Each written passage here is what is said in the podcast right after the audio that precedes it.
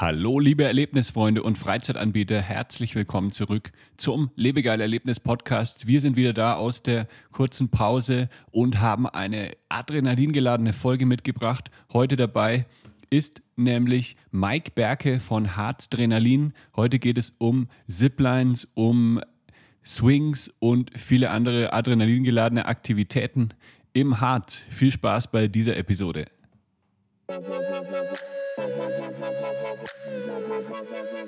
Das ist der Lebegeil-Erlebnis-Podcast mit Jan Stein. Hier hörst du spannende Interviews mit Gästen aus der Freizeit- und Erlebnisbranche. Wir sprechen über neue Attraktionen und Entwicklungen in der Freizeitindustrie und tauchen in die Themen Marketing und Business ein. Der Podcast für alle Freizeitanbieter und Erlebnisfreunde.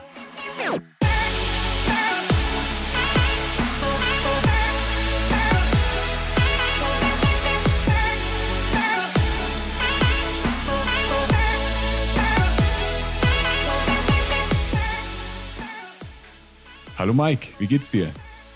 Hallo Jan, mir geht's gut. Das Wetter ist gut, die Sonne scheint, es sind ein paar Touristen unterwegs, also äh, muss es mir ja gut gehen.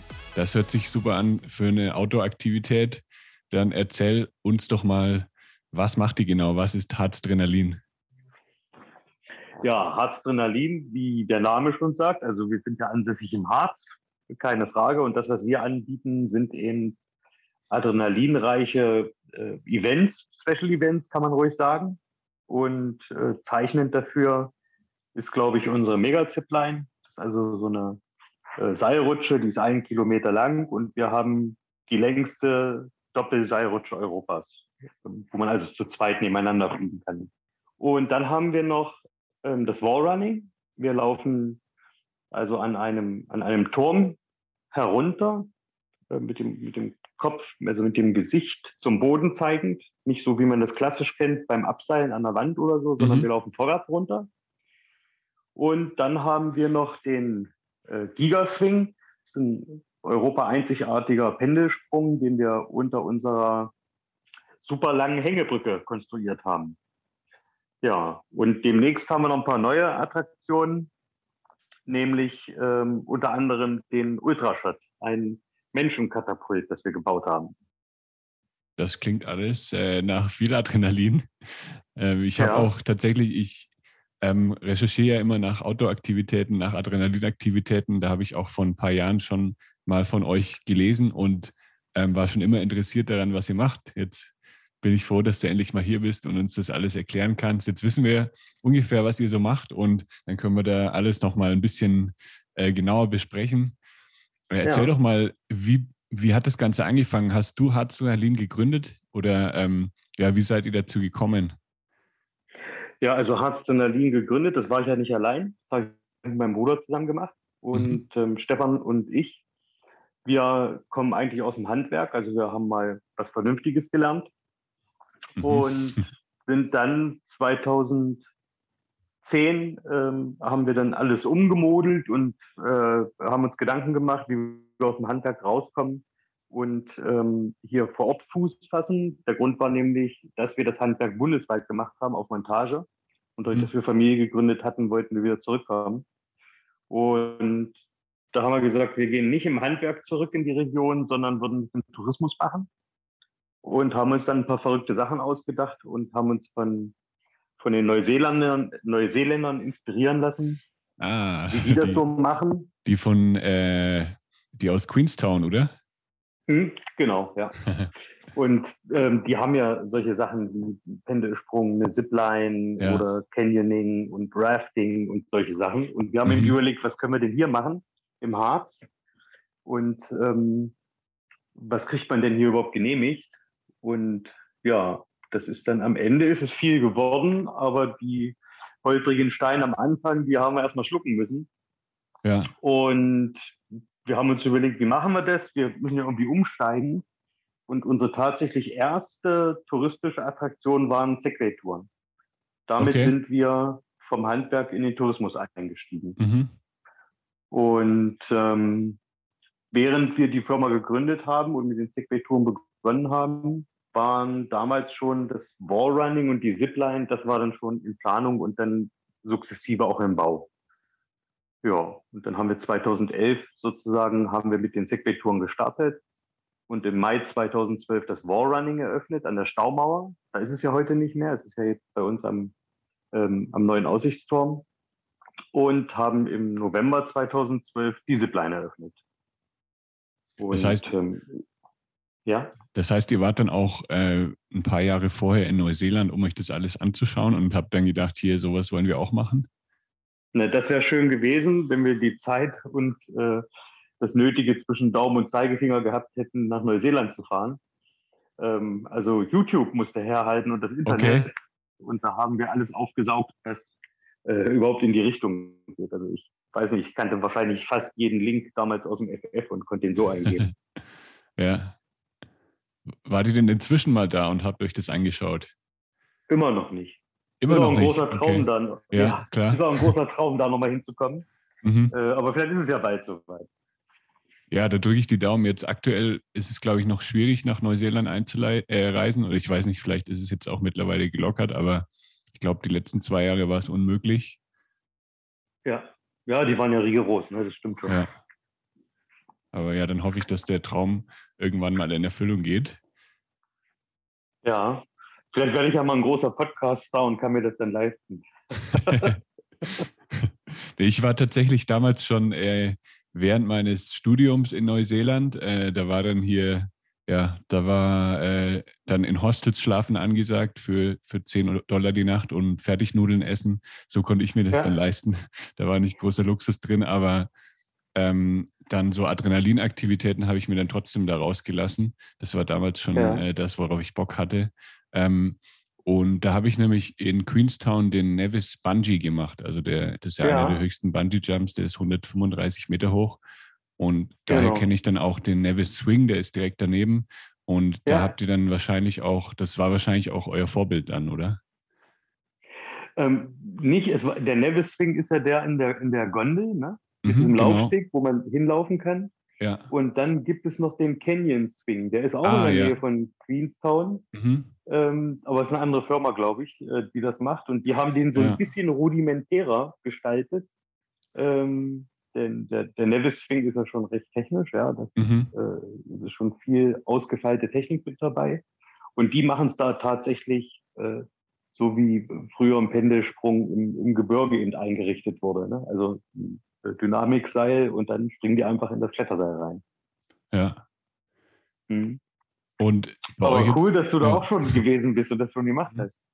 Ja, ja, das war sehr, sehr cool. Ähm, der Bungee Jump war schon ziemlich aufregend. Also ich hatte mega Schiss. Ich zitter immer noch, wenn ich jetzt dran denke. Es war schon krass, da runterzuspringen, weil ja, du stehst halt wirklich auf dieser kleinen Plattform, die ist, glaube ich, so 30 mal 30 Zentimeter und dann siehst ja. du unter dir die Schlucht, da geht es 200 Meter runter und ja, dann, dann springst du halt einfach äh, in ja, 135 Meter ist dann das Seil oder ja, ist glaube ich so das Maximum der, der Dehnung ja, des Seils und dann, mhm. ja, da, das war schon krass. Ähm, den Swing habe ich dann leider nicht mehr gemacht, da hat dann das Studentengeld doch nicht gereicht, aber den habe ich mir dann fürs nächste Mal vorgenommen. Also ist es vielleicht bald soweit. Ja, ich hoffe mal, aber vielleicht auch zum, zuerst euer Swing. Da hätte ich natürlich ja, auch Bock drauf, den mal auszuprobieren. Ja, also dann äh, bist du hiermit schon mal rechtlich, recht herzlich eingeladen, ja. Dankeschön, vielleicht schaffe ich es mal. Äh, meine Oma, die wohnt in Hildesheim. Das ist ja in der ja. Nähe vom Harz. Das ist wahrscheinlich gar nicht so weit von euch weg, oder? Nee, ja, eine Stunde. Ah, okay. Ja, äh, meine Oma wird wahrscheinlich nicht mitgehen, die ist 97, aber äh, wenn ich sie das nächste Mal besuche, dann kann ich das vielleicht mal einplanen, solchen Abstecher ja. zu machen. Ja, mach das mal. Cool, cool. Wer sind denn so eure typischen Kunden? Du hast ja vorhin schon gemeint, es sind viele Touristen in der Region. Sind es dann hauptsächlich äh, auch Harz-Touristen oder kommen auch Einheimische zu euch? Wer ist da so der, ja, der typische Kunde? Ich würde sagen, so 90 Prozent ist natürlich äh, ist der Tourist, der den Harz besucht, 10 Prozent Einheimische. Ähm, das mag vielleicht auch mal schwanken, das ist, es kommt auf die Tagesform drauf an, aber der Großteil ist natürlich, sind bundesweite Touristen, die uns mhm. besuchen, die den Harz besuchen oder nur uns besuchen, das gibt es auch mittlerweile, ähm, dass die Leute eben von nah und fern anreisen, äh, um bei uns die Events zu machen. Wie war das dann so während Covid? Hat euch das stark getroffen oder ähm, hat sich das in Grenzen mhm. gehalten? Weil ihr seid ja eh eine Sommeraktivität da, und da war dann ja eigentlich immer alles wieder einigermaßen geöffnet. Ja, es hat uns schon getroffen. Wir hatten zehn Monate Zwangsverschluss, also da mhm. durften wir wirklich nicht öffnen. Zehn Monate haben uns komplett gefehlt. Und die anderen Monate eben viel unter Auflagen. Ja. Ähm, denn das war ja auch ein Thema mit nicht mehr als zehn Leuten und äh, mhm. Abstand und Maske. Und dann haben natürlich auch so viele Leute nicht so viel Lust, wenn sie so ein Event bei uns machen, der ja jetzt auch, sage ich mal, nicht der günstigste ist. Ne? Das, was wir da anbieten, das ist schon ziemlich aufwendig alles und kostet auch sein Geld. Und das dann zu erleben mit einer Maske auf dem Gesicht, äh, das war für viele auch unverständlich. Ja, also wir haben da schon ganz schön Einbußen gehabt muss aber fairerweise betonen, dass der, der Rettungsschirm, der da gespannt wurde, von dem wir auch partizipieren konnten, dafür gesorgt hat, dass wir jetzt ein blaues Auge hatten und nicht gleich mehr Rippenbrüche. Und sind da also so mehr schlecht als recht dann aus der Sache wieder rausgeschlittert und freuen uns natürlich jetzt umso mehr, dass wir jetzt in die erste Sommersaison gehen, ähm, wo das Thema erstmal nicht im Vordergrund steht. Es spielt zwar immer noch eine Rolle, aber es steht mhm. nicht im Vordergrund. Okay, und seid ihr wieder so in etwa auf der Auslastung wie vor Corona oder äh, merkt man noch, dass es weniger Besucher sind? Also es fühlt sich fast so an. Es ist aber ein ganz klein bisschen weniger. Ich würde auch nicht pessimistisch klingen. Ich äh, sehe das optimistisch. Die Leute müssen natürlich auch wieder in, wie soll ich sagen, in Gang kommen. Das ist natürlich das eine. Mhm. Und das andere ist, dass wir sind das eine jetzt losgeworden. Also die Pandemie steht nicht mehr im Vordergrund. Und als hätten wir nichts Besseres zu tun, kommt jetzt die Inflation und ein, äh, ein Krieg im europäischen Raum. Und ähm, da sind natürlich auch manche Verhalten, ja. Oder sagen, jetzt gebe ich erstmal nicht so viel Geld aus für Freizeit und mache vielleicht ein paar kleinere Sachen. Aber roundabout im Großen und Ganzen fühlt es sich wieder normal an, sagen wir es mal so.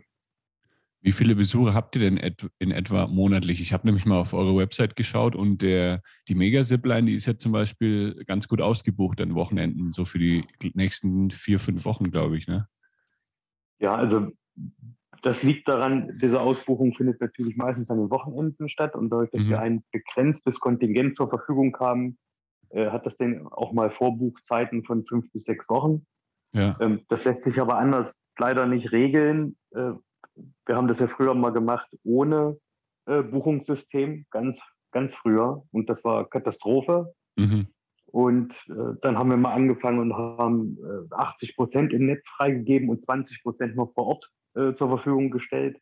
War auch nicht richtig. Und jetzt stellen wir 100 Prozent zur Verfügung, damit jeder weiß, woran er ist. Aber auf die ursprüngliche Frage zurückzukommen, wir haben, es sind schon im Monat ein paar tausend Leute bei uns, ne? insgesamt ja. so auf dem Platz unterwegs und so weiter. Allerdings sprechen wir nicht über die konkreten Zahlen. Das haben wir, das mhm. haben wir noch nie gemacht. okay, das bleibt dann ein Betriebsgeheimnis.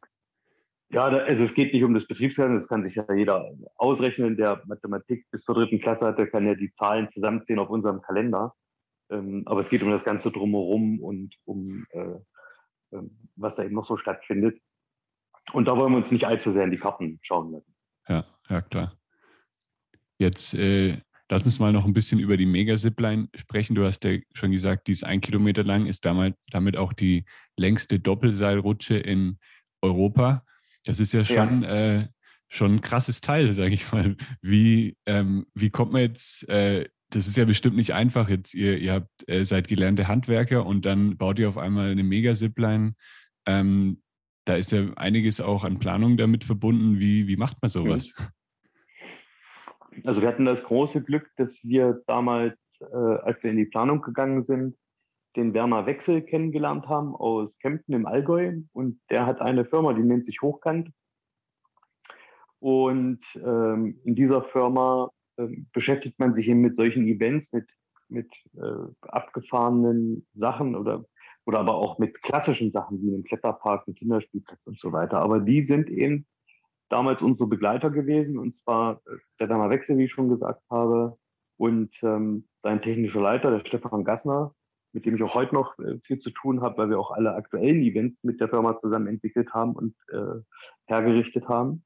Und die haben uns da so ein bisschen durchgelotst. Die hatten einen ziemlich guten Kontakt ähm, zu jemandem, der die Rollensysteme herstellt und ähm, Seilhersteller und so weiter. Und dann war Fleißarbeit angesagt. Ja, also Statiken berechnen, Seilparabeln, äh, mit dem Rollenhersteller sprechen, Gurthersteller. Und dann haben wir das dann alles zusammengetrieben über mehrere Jahre. Das hat ja auch eine Weile gedauert. So mhm. insgesamt von der Ursprungsidee bis, zur, bis zum tatsächlichen Erstflug waren es fast vier Jahre, die wir ja. dafür gebraucht haben. Aber um es vielleicht kurz zu fassen, in, in, in groben Zügen hat die Firma Hochkant für uns das geplant und gemanagt. Und wir waren ja damals äh, absolute Quereinsteiger. Ja? Mhm. Ähm, wenn du aus dem Handwerk kommst und baust eine Zipline und warst vorher auch nicht klettern, äh, da fängst du bei den Basics an. Ja? Knotenkunde, Karabiner, äh, Seile und so weiter.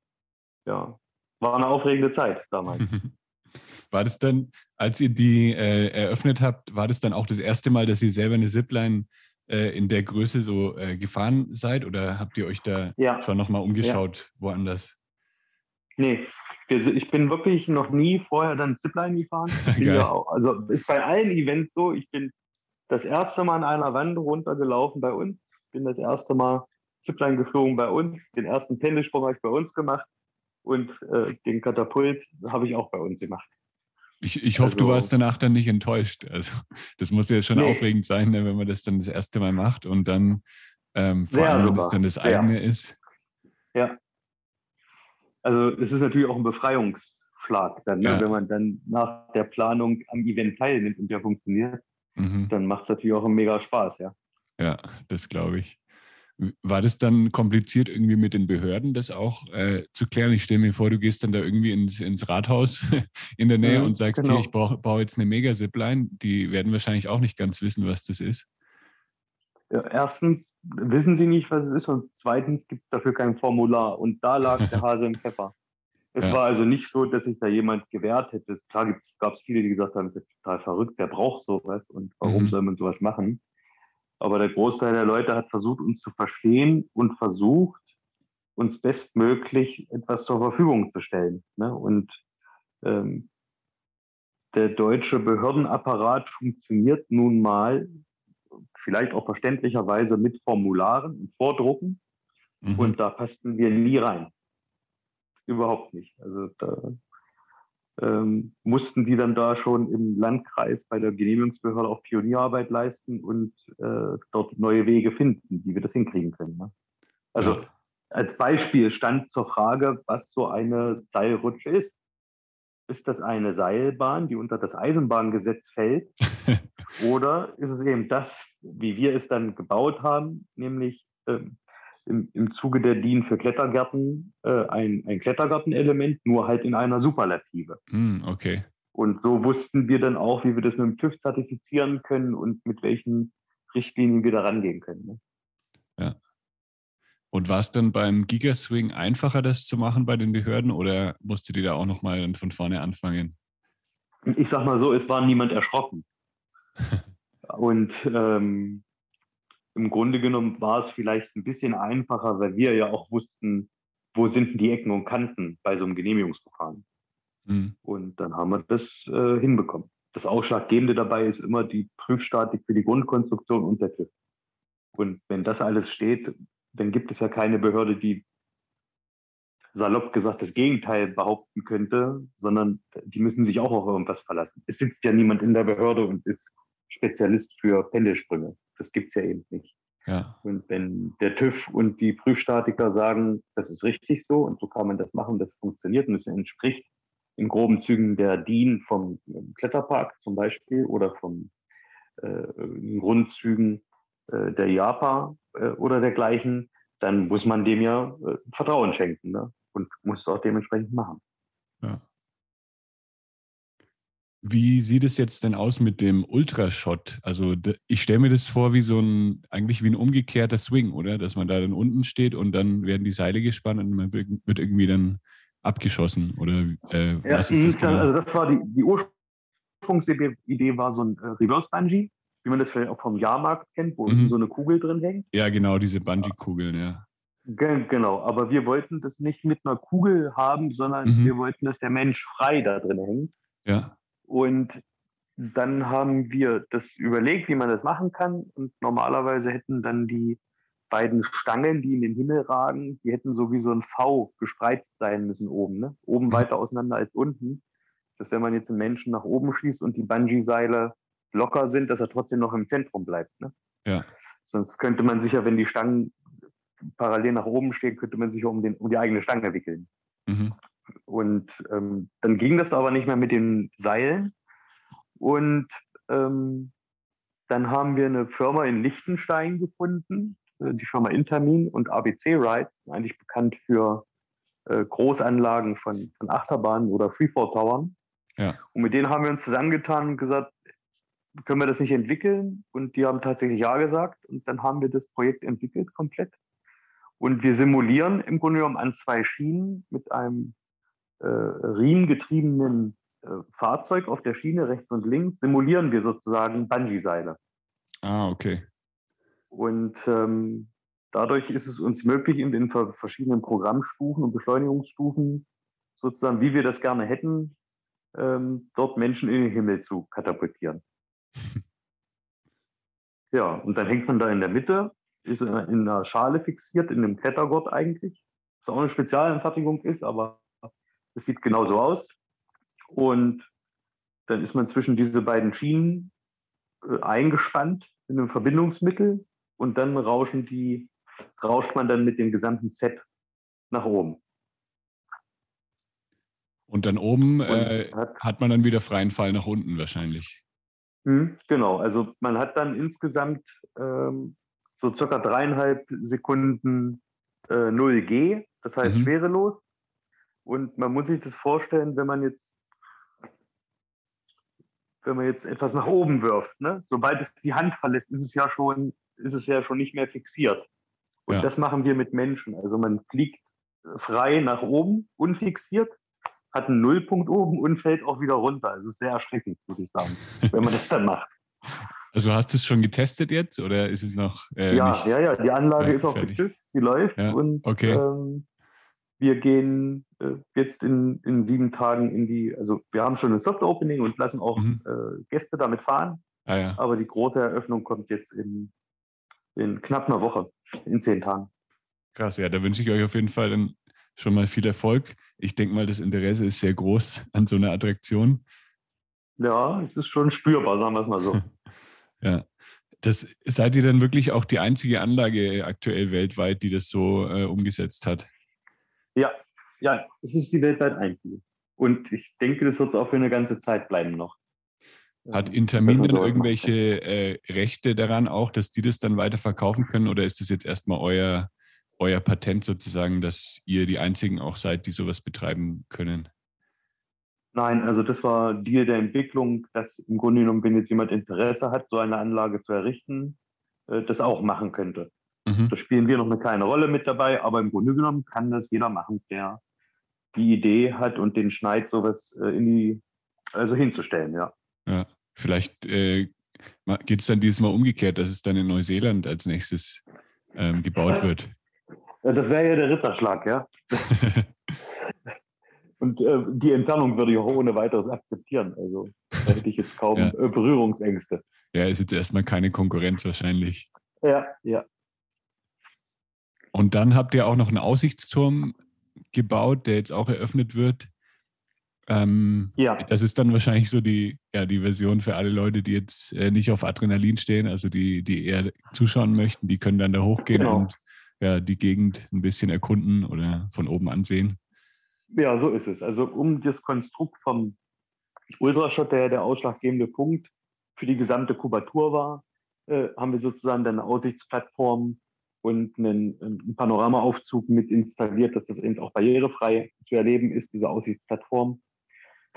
Und außerdem, dass man einen tollen Blick über das Rappodetal hat und über die Rappode-Talsperre, das, das hatte ich ja jetzt noch gar nicht erwähnt, in dem Tal ist auch die höchste Staumauer Deutschlands, mhm. äh, an der wir sind.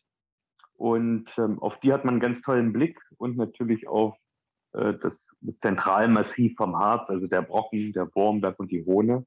Das ist ein ganz toller Aussichtspunkt da oben und man kann dann an der Glasfassade stehen und denen zugucken, äh, die sich im Ultraschall äh, äh, katapultieren lassen. denn die fliegen ja auch noch sechs Meter über die Plattform drüber hinweg. Also okay. man steht oben und die kommen aus dem Tunnel in der Mitte rausgeschossen ähm, und fliegen nochmal drüber weg. Ja, krass. Ja. Warum äh, ja. gibt es bei euch denn noch keinen Bungee-Jump? Habt ihr euch da bewusst dagegen entschieden oder ist das auch noch in Planung? Also bisher haben wir uns immer dagegen entschieden. Ähm, und zwar, warum? Ähm, alles, was wir bis jetzt gebaut haben, konnten wir immer redundant bauen. Ne? Mhm. Also es gibt immer äh, noch ein Auffangsystem, ein zweites System. Ähm, oder eben wieder bei Zipline eine so statische Überrechnung, dass es also schier unmöglich ist, das Seil zum Brechen oder zum Reißen zu kriegen. Und beim Bungee ist es ja so, dass das Bungee-Seil durch seine Flexibilität natürlich als Bungee-Seil funktioniert, aber dementsprechend auch diesen Reißpunkt haben könnte. Jetzt muss ich aber dazu sagen, dass, dass ich von Bungee-Seilen nicht so viel Ahnung habe. Kann auch mhm. sein, dass ich gerade totalen Blödsinn erzähle, aber vom Gefühl her, was wir so hatten für uns, ist uns das Bungee-Seil nicht redundant genug. Ich weiß, dass da eine Schlaufe mit vernäht ist, die im, im, im Worst-Case-Szenario dann, sag ich mal, bei voller Dehnung äh, übernehmen könnte. Ähm, aber das ist uns bisher immer ein bisschen suspekt gewesen, so das Thema Bungee, auch von der okay. Körperbelastung her. Ja. Ähm, du hast es ja schon gemacht, ähm, Jan, und da, da, weißt du, dass eben die Körperbelastung zwar nicht merklich ist, aber ich werde schon gerüttelt, geschüttelt und gestreckt mhm. und ähm, das haben wir bisher versucht zu vermeiden. Aber was nicht ist, kann ja noch werden. Ja. Ähm, das muss man uns einfach mal in der Zukunft auf sich zukommen lassen, auch wo der Trend vielleicht hingeht, ne? was, die, ja, ja, klar. was die Branche so insgesamt macht. Ja, ja. ja ich, äh, viele denken wirklich, dass äh, beim Bungee-Jumping, dass, ja, dass man da komplett irgendwie, dass der Rücken dann krass auseinandergezogen wird und so und dass es dann sehr unangenehm ist. Aber ich war da wirklich positiv überrascht bei meinen Bungee-Jumps, dass ähm, weil man ja auch an den Füßen befestigt ist, also nicht nur an den Füßen mhm. befestigt ist, sondern auch am ja. ganzen Körper diese äh, Harness hat, diese, ähm, wie sagt man das, dieses, äh, dieses Sicherungsgeschirr. Das heißt, das, mhm. diese Kräfte werden eigentlich ganz gut verteilt über den Körper. Also ich habe das sehr sanft empfunden, empfunden bei meinem Sprung. Ja. Ähm, mhm. Und dann, ja, zu der, zu der Sicherheit, äh, da müsst ihr wirklich mal nach Neuseeland reich, äh, reisen. Da gibt es ja dann die Pioniere von AJ Hackett. Die haben dann auch ja. da ein Museum, wo die das alles erklären mit den Seilen, wie sicher die sind.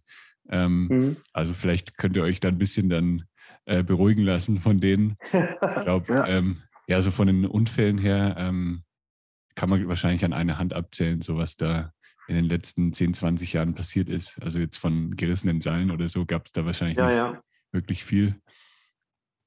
Und von eurer Hängebrücke, nee, also, das wäre wahrscheinlich möglich, oder? Dass man da dann runterspringt. Oder wäre es dann eher die Staumauer? Nee, wenn wäre es dann äh, eher bei uns auf der Hängebrücke. Ja. Und ähm, ja, da fände sich sicherlich ein Platz, wo das geht. Mhm. Aber es müsste man auch konstruieren lassen. Also das wäre nochmal ein neues Modul, wo ja. man drüber nachdenken muss. Ja, klar. Und habt ihr sonst irgendwie Pläne für weitere Attraktionen oder wollt ihr jetzt erstmal schauen, wie sich so die beiden neuen Attraktionen entwickeln? Ja, also jetzt nach der Eröffnung gehen wir erstmal in, denke ich mal, mindestens zwei, drei Jahre wieder normalen Betrieb. Klar brodelt da was im Hintergrund, aber das würden wir jetzt auch noch nicht verraten, wenn wir mhm. da was hätten. Ähm, denn heutzutage ist ja die Idee das Kapital und ähm, äh, da gibt es zu wenig von, von Ideen. Ja. Das sollte man, die sollte man nicht zu früh verraten. Dann melde ich aber auf jeden Fall, wenn es eine neue Idee gibt, die dann offiziell ist, weil dann können wir gerne noch mal eine neue Episode aufnehmen. Ja. Und dann bin ich natürlich auch gespannt, wie so der Ultrashot sich entwickelt, wie der so angenommen wird. Das ist bestimmt auch ähm, interessant, was da so für Rückmeldungen kommen von den Kunden. Mhm. Also das Feedback ist so schon äh, toll, was wir so kriegen. Ja. ähm, also ziemlich, äh, ja, was, was, heißt durchwachsen? Es ist ja immer, von jeder Charaktere ist ja immer was dabei. Ne? Mhm. Ähm, und manche sind da still und sagen gar nichts und manche schreien so laut, äh, dass man es mit der Angst zu tun kriegt. Aber äh, äh, durchweg positiv und toller Event. Ähm, ja, Spaß und beängstigend zugleich. Wie du vielleicht weißt, geht es ja in dem Podcast auch so ein bisschen um Marketing. Ähm, mhm. Wie macht ihr denn, wie gewinnt ihr denn neue Kunden oder wie ähm, seid ihr da im Marketing unterwegs? Geht es dann hauptsächlich über Tagesbesucher, die dann eh in der Region sind und die sehen dann irgendwelche Flyer in einem Hotel oder laufen vielleicht einfach äh, dran vorbei? Oder ist es dann, ähm, macht ihr auch gezielt dann Online-Werbung zum Beispiel über, über Google Ads, äh, zum Beispiel Aktivitäten im Harz oder Facebook Ads, wo ihr dann bestimmte ähm, Personengruppen ansprecht? Also was wir im Marketing machen, ist ziemlich klassisch eigentlich. Also wir machen Radiowerbung äh, ähm, bei äh, verschiedenen Sendern und ähm, das, wir haben auch einen Sender, der, der bundesweit äh, äh ausstrahlt. Und ähm, ansonsten sind wir so im Umkreis von 300 Kilometern um, um uns drumherum, weil das unser hartes, äh, äh, sage ich mal, Zielgebiet ist. Und ähm, ansonsten äh, schalten wir auch Anzeigen in verschiedenen äh, Printprodukten in, in, in, verschiedenen Regionen, also auch an der Küste oder mhm. im Schwarzwald und äh, versuchen da ein bisschen was abzugreifen. Und ansonsten glaube ich, ist eines unserer größten Marketingpotenziale, die wir haben, äh, sind unsere, ist die Mund-zu-Mund-Propaganda, ja. die wir so haben. Ähm, ich glaube ganz einfach, dass mein Team einen super äh, Job macht. Und wenn man sich bei uns mal die Rezensionen anguckt, äh, zum Beispiel bei Google, ähm, dann äh, ist das ziemlich offensichtlich, was so gut bei uns ist. Ne? Also, dass wir tolle Events haben, ist das eine, aber die Organisation und das Team und die Durchführung, das ist das Maßgebliche daran. Und äh, da werden wir auch jeden Tag wieder neu dran gemessen. Das macht es natürlich auch schwierig. Ähm, das heißt, wenn es da mal nicht so toll läuft, dann gibt es natürlich auch gleich einen Eintrag, wo jemand sagt, ja, das hatte ich anders erwartet. Aber im Grunde genommen ziemlich klassisch. Radio, Print, mhm. ein bisschen Online-Werbung. Und ähm, was wir machen, ähm, wir sind hier in, im Harz, weil wir viele Tagestouristen haben oder die klassischen äh, verlängertes Wochenende-Touristen. Ähm, wir sind hier mit den größten Touristikern im Harz vernetzt. Das hat ah, ja. auch ein paar Jahre okay. gedauert, bis man, bis man da miteinander, sage ich mal, äh, nicht nur jetzt warm geworden ist, sondern auch einen, einen gangbaren Weg gefunden hat. Und ähm, wir haben ja auch eine eine Flyer-Auflage. Das sind die Harzer Highlights, in denen wir hier organisiert sind, unabhängig von dem Harzer Tourismusverband, der ja auch nochmal eine Organisation darstellt und uns alle zusammenführt. Ähm, haben wir nochmal die Harzer Highlights äh, gegründet. Das ist ein eingetragener Verein. Und da sind so die größten Protagonisten. Und wir haben, glaube ich, die größte Print-Flyer-Auflage äh, ähm, im Harz, äh, die wir hier vertreiben und an, an alle verteilen, an Hotels, an Pensionen und äh, Restaurants. Und da hat man natürlich einen großen Wiedererkennungswert. Ne? Mhm. Dass wenn, ähm, sage ich jetzt ganz einfach mal, wenn du in der Westernstadt Pullman City bist, was auch ein Partner ist, äh, dann wirst du da auf uns hingewiesen und wir weisen auf die Westernstadt hin. Und so hat der Gast auch das Gefühl, dass die Touristiker zusammen versuchen, ein, ein, ein tolles Erlebnis auf die Beine zu stellen und dass wir miteinander reden und dass wir kommunikativ sind untereinander und nicht jeder sein Süppchen äh, kocht und, ähm, äh, sage ich mal, sich von niemand anderem mit begleiten lässt. Ne? Ja. Das heißt, ähm, du würdest sagen, dass so klassische Printmedien, äh, Offline-Marketing für euch aktuell so am besten funktioniert?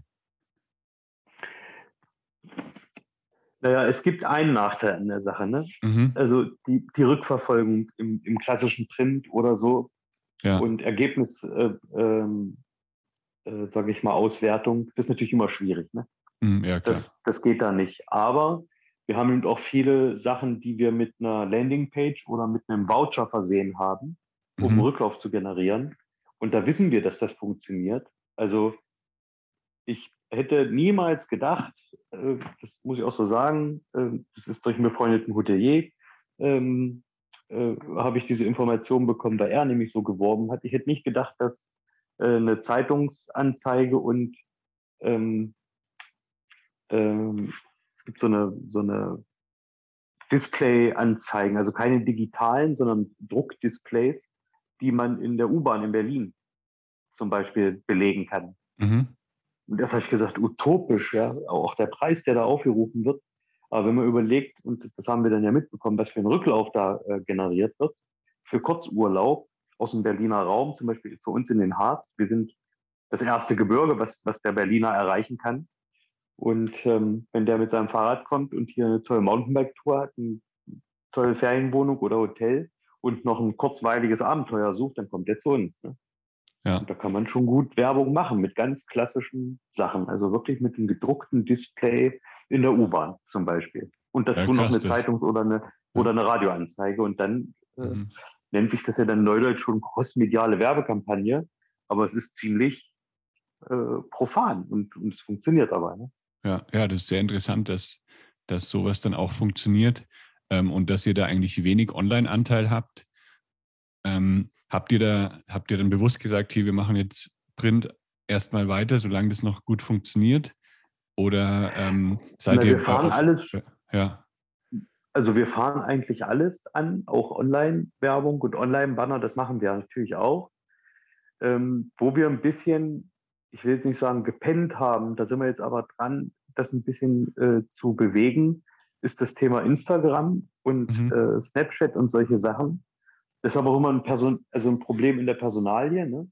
Äh, ich bin ja jetzt der, ich vom Alter her bin, mein Bruder ja auch, wir sind äh, äh, Facebooker. Ne? Das ist ja. ja unser Medium gewesen in dem Alter. Und die Generationen, die nach uns gefolgt sind, sind ja dann Instagrammer, Snapchatter, ähm, und weiß ich nicht, was es da noch für Plattformen gibt, TikTok, TikTok und jetzt, so weiter. Ja. Hm, genau, und das hat man als, als Facebooker einfach unterschätzt. Das ist ein Generationskonflikt, mhm. äh, den wir da lösen müssen. Und da gehen wir jetzt aber auch langsam dran und versuchen uns da eine Plattform aufzubauen. Wir sind ein, eigentlich ein richtig mega geiler Instagram-Spot, äh, ja. Du kannst auf der Brücke stehen und Natur drumherum und Wasser und Größe und, und Sieht eigentlich immer cool aus bei uns. Ähm, gibt auch viele tolle Bilder bei Instagram äh, von Hudson Nadine. Ähm, aber wir haben es nicht gepflegt. Und mhm. so langsam wird aber diese Generation unsere Kundschaft. Ne? Ja. Und ähm, die, die früher noch nicht über Geld äh, bestimmen durften, die verdienen jetzt eigenes Geld und jetzt wollen sie es auch mal wo ausgeben und wollen was Tolles erleben. Und das können sie natürlich bei uns. Jetzt müssen wir sie nur noch erreichen. Also das ist eine, eine Hausaufgabe, die wir noch zu tun haben. Ja, ich kann mir auch vorstellen, dass Instagram äh, richtig gut funktioniert, jetzt äh, videomäßig. Ihr macht ja bestimmt auch Videos von den Leuten jetzt, die bei euch die, ja. die Attraktionen, ja. äh, also bei, auf der Zipline sind oder so. Da könnte man zum Beispiel mhm. irgendwie, also ich weiß nicht, ob ihr das schon macht, aber zum Beispiel, wenn die jetzt so ein Video kaufen bei euch, dann irgendwie noch so einen ganz kurzen Clip den direkt mitgeben, den sie dann auch bei Instagram hochladen können in die Story oder so und das dann direkt teilen können. Da gibt es ja richtig ja. viele Möglichkeiten, äh, wie ihr diese Videos dann auch weiterverwerten könnt. Ja, es ist bei uns tatsächlich so, dass man, wenn man bei uns einen Videoservice kauft, das kann man bei uns kaufen für den Event, dann wird dieses, äh, der eigentliche Event, den der Gast bei uns erlebt, der wird in eine Cloud hochgeladen und da wird mhm. ein Vor- und Nachspann automatisch da dran gepackt. Und das Video kann man sich dann per QR-Code downloaden. Ja. Und das könnte man sofort teilen. Also das ist schon so, dass wir die Möglichkeit haben und das auch technisch anbieten, aber wir haben die, unseren eigenen Account eben nicht, noch nicht gut genug äh, bearbeitet. Und da sind mhm. wir jetzt dran, das langsam zu ändern. Ja, ja, ich denke, da geht auf jeden Fall sehr, sehr viel mit TikTok. Das ist natürlich nochmal äh, eine eigene Welt, aber da kann man sicher auch viel machen mit äh, kurzen Clips, ähm, die natürlich dann auch bei Instagram Reels gespielt werden können. Ja. Ähm, ja, irgendwie Tänze auf der Hängebrücke oder so. ähm, da, ja, gibt es bestimmt sehr, sehr viele coole Möglichkeiten. Ja, also ich, ich denke mal, die Möglichkeiten sind da schier unendlich. Ähm, aber es muss auch jemand machen. Ne? Jemand muss ja. es äh, äh, nicht nur produzieren, sondern äh, es auch unter die Leute bringen mhm. und es gut vernetzen und so weiter. Und deswegen sage ich, das liegt an der Personalie, da muss man eben auch eine Kapazität für schaffen. Sonst wird ja. das nichts. Wie groß ist da euer Marketing-Team aktuell bei euch? Ähm, das besteht tatsächlich aus einer jungen Dame, die jetzt einen Lehrling dazu bekommt und aus der Geschäftsführung. Also okay. Also sind wir äh, 3,5. Ja. ja. Krass, okay, ja. Und so mit einer mit externen Agenturen oder so habt ihr da auch schon mal gearbeitet? Also jetzt sagst du auch, ihr habt Landingpages erstellt und so weiter. Da, so dieses Wissen, ja, ja. das hat man ja normalerweise auch gar nicht selber jetzt als Betreiber von so einer Aktivität. Da habt ihr bestimmt auch schon mal jetzt solche Unterstützung äh, geholt, oder?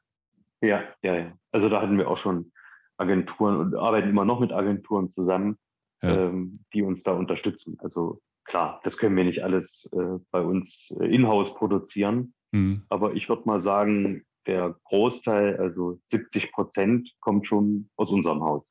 Ja. So was wir an Vorarbeit leisten. Und dann wird das nochmal auch an verschiedene Agenturen auch nochmal weitergegeben, mhm. auch was die Webseite angeht. Ich meine, die ist zum größten Teil so äh, hergerichtet, dass wir die wichtigen Informationen selber jederzeit äh, verändern können. Also wir haben ja so ein so ein Daily Spot, wo man sieht, äh, wie sind denn die Anlagen geöffnet, gibt es Probleme mit dem Wind oder so, gibt es Einschränkungen, das wird ja da tagesaktuell oder sogar minutenaktuell geführt.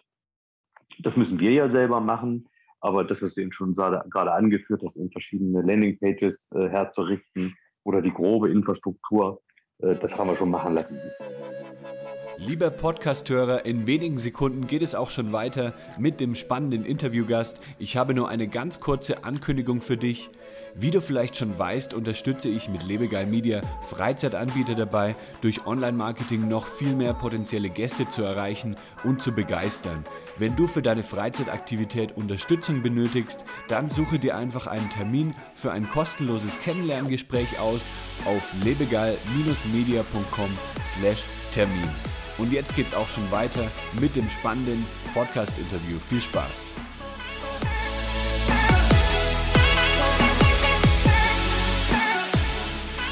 Welche Herausforderungen habt ihr denn aktuell jetzt noch so? Also ist das jetzt vor allem erstmal die Eröffnung der, der neuen Attraktionen oder gibt es aktuell auch noch äh, andere Dinge, wo ihr sagt, hier, da legen wir jetzt unseren Fokus auch drauf?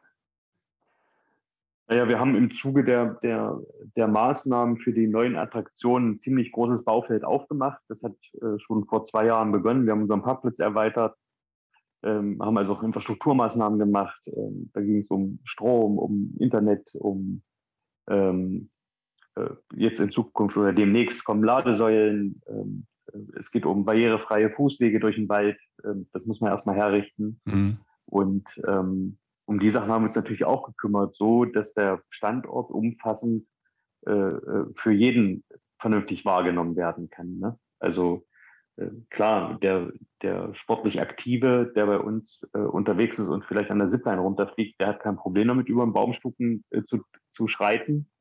Ähm, aber jemand, der im Rollstuhl sitzt, schon. Ne? Der möchte mhm. natürlich auch Teilhabe ähm, am Ganzen haben.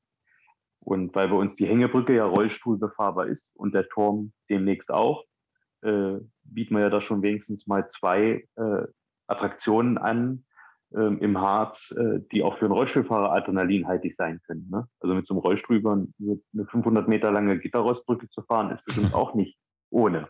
Ja. ja. Okay. Ja, also das sind die Aufgaben, die wir so gemacht haben und was, was man so im mhm. Hintergrund sieht. Wir sind ein Inselsystem, wir haben ein eigenes äh, äh Abwassersystem zu verwalten. Ähm, ja, hatte ich ja schon erwähnt, eine Glasfaserstandleitung haben wir, haben wir legen lassen, dass wir auch äh, äh, Free Wi-Fi anbieten können. Und ähm, da ist viel Fleißarbeit dahinter, wo man vorne jetzt erstmal nicht viel sieht, aber äh, was wir vielleicht an anderer Stelle mitten in Berlin als gegeben sehen. Ne? Das gibt es ja. da nicht mitten im Wald. Und mhm. ähm, das müssen wir ja auch irgendwie herrichten. Und mit dem Abschluss des Projektes in diesem Jahr und der Eröffnung jetzt demnächst ähm, hinterher gibt es ja immer noch was zu tun, das weiß ja jeder, dass man äh, nicht zu 100 Prozent fertig wird. Das ist ja nie der Fall. Ähm, aber mit Abschluss dieses Jahres, glaube ich, haben wir dann eine Struktur und ähm, so eine Wirkung äh, erzielen können, die schon dem entspricht, wie wir es mal geträumt haben, wie wir es so für uns gesehen haben. Wie seid ihr denn auf diese ganzen Änderungen oder diese Anpassungen gekommen? Habt ihr da auch äh, viel Kundenfeedback dann von, von Google-Bewertungen zum Beispiel hergenommen? Und zum Beispiel, wenn jetzt jemand sagt, hier, äh, es gibt kein Wi-Fi, ein Stern oder ähm, keine mhm. Barrierefreiheit, ähm, ja, habt ihr da ja. dann viel euch herausgezogen? Also wir haben das gemacht und wir haben aber auch die Verbindung zur Hochschule Harz und ähm, hatten zwischendurch zweimal ähm, auch über die Hochschule ein echtes Projekt äh, angestoßen. Und da ging es um, äh, um Qualitätssicherung bei uns am Platz und haben das in zwei verschiedenen Jahren durchführen lassen. Und das waren dann äh, Befragungen vor Ort, äh, Online-Fragebögen, E-Mail-Verteilerlisten, ähm, wo wir unsere, das Feedback von unseren Kunden zurückgefordert haben und gesagt haben, äh, was wäre euch in Zukunft wichtig, was muss unbedingt bleiben ähm, was geht gar nicht und ähm, was wäre wünschenswert. Und daraufhin haben die dann geantwortet und da wurden dann sich, äh, wie man das eben auswertet, wurden dann so Schlagwolken gemacht, Schlagwortwolken. Mhm. Ähm, und da waren eben ganz, ganz klar Toiletten, Parkplätze, das war das, was als erstes mitgefordert wurde. Und dann ging es aber auch darum, dass ein bestimmter Waldweg bei uns so bleibt, wie er ist, weil er eben so, wie er ist, toll ist. Ja. Ähm, und deswegen haben wir den auch nicht angerührt und würden den auch niemals asphaltieren oder pflastern oder so, ähm, damit er so bleibt, wie er ist, weil die Leute das eben so toll finden. Und da handeln wir uns dran lang. Wir nehmen schon alles wahr und wir nehmen auch jede äh, Kritik ernst und wir lieben konstruktive Kritik, ne? wenn jemand mhm. dabei auch sachlich bleibt. Ähm, aber das ist eben nicht immer der Fall. Also es gibt natürlich ja, auch unsachliche Ein-Sterne-Bewertungen, wo du sagst, na hör mal, so ist es jetzt aber auch nicht gewesen. Ne? Ähm, das spielt ja auch viel subjektiver Eindruck, auch vielleicht in dem Moment, wo man die Bewertung schreibt, eine Rolle. Ja, klar, das ist halt immer so, wenn man jetzt in dem Moment irgendwie genervt ist oder irgendwas passiert ja. ist, äh, womit man nicht gerechnet hat, dann geht man halt mal schnell auf Google und schreibt dann eine schlechte Bewertung. Das habt ihr natürlich nicht in der Hand. Ähm, geht ihr dann immer auch auf solche Bewertungen ein? Also antwortet ihr dann ähm, auch immer drauf? Also nicht immer. Ähm, wenn wir der Meinung sind, da, da, müsste jetzt wirklich mal was klargestellt werden, weil das so nicht gewesen ist oder mhm. weil das so vielleicht auch unmöglich gewesen sein kann, ähm, dann antworten wir da schon drauf. Aber ähm, wir versuchen natürlich immer im, im Diskurs zu bleiben und das vielleicht auch erstmal abzufragen. Ne? Denn grundsätzlich ist erstmal alles möglich. Ne? Alles kann passieren und ähm, äh, wir können natürlich auch Fehler machen, das ist keine Frage. Aber wenn die Kritik kommt, dann sollte sie auch schon natürlich berechtigt sein. Und über die, die vielleicht nicht berechtigt ist, sondern zu emotional ist, da können wir auch drüber hinweg gucken. Das, das kriegen wir auch hin. Das ja. äh, war am Anfang vielleicht ein bisschen schwieriger.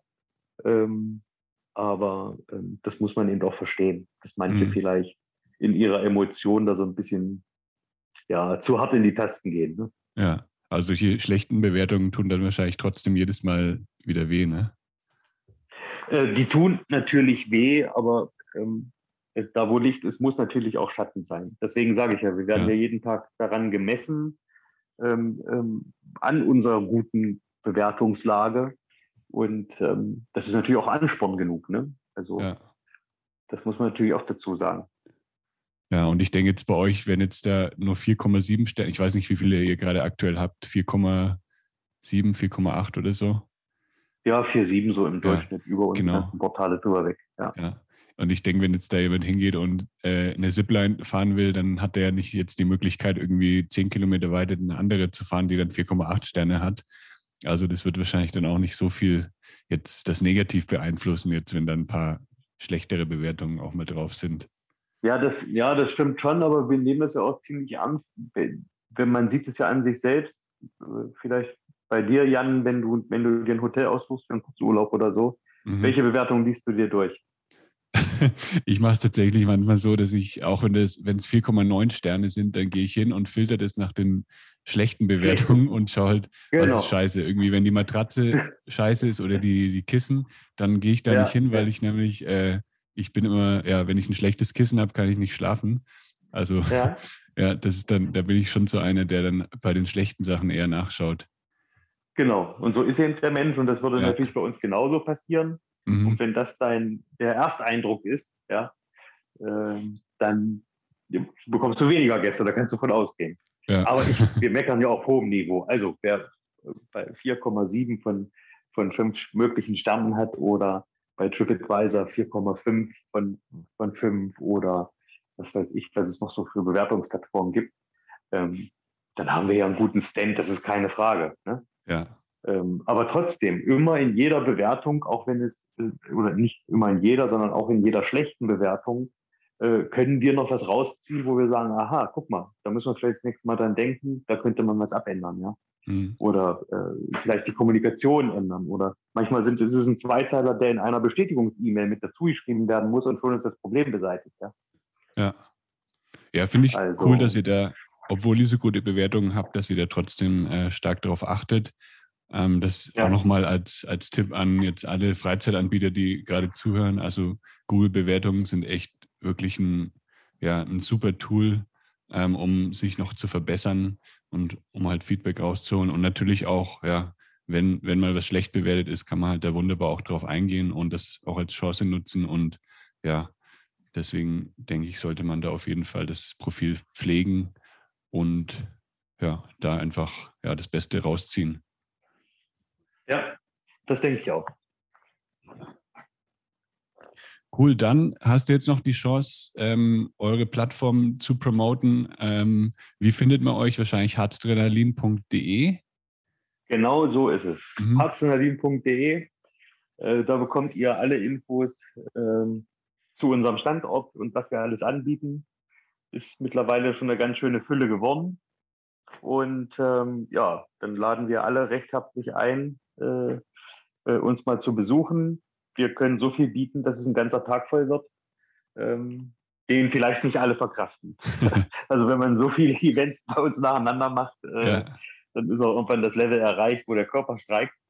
ähm, aber ähm, es wäre möglich. Und es fehlt ja. was dabei, ein bisschen Wandern, ähm, Natur, Adrenalin, Aussicht, ähm, Kulinarik, äh, Einkauf. Ähm, wir können einfach alles bieten. Also wenn ich ja. zu euch komme, ich würde auf jeden Fall, glaube ich, die drei, die drei großen Attraktionen machen. Wenn ich schon mal da bin, dann, dann würde ich Mega, Giga und Ultra alles mitnehmen. Ja. Dann äh, erwarte ich dich. Und ähm, ja, lass dir nicht zu lange Zeit. Der Sommer ist kurz. Ja. Und natürlich auch auf Instagram folgen, ne? Nochmal für alle ja, Zuhörer. Ja, ja. ja, genau. Hashtag Harzdrenalin. Sehr gut. Cool, dann liebe Grüße in den Harz. Vielen Dank, Mike, für das coole Gespräch und dann bis hoffentlich bald. Alles klar, Jan. So machen wir es. Ich habe zu danken und dir eine gute Zeit und noch viele äh, Podcast-Partner auf deiner Linie hier. Danke dir. Ciao, mach's gut. Gut, ciao, ciao. Das war der Lebegeil Erlebnis Podcast. Bist du Freizeitanbieter und möchtest mehr Buchungen für deine Freizeitaktivität erzielen? Dann suche dir einen Termin für ein kostenloses Kennenlerngespräch auf lebegeil-media.com/termin aus.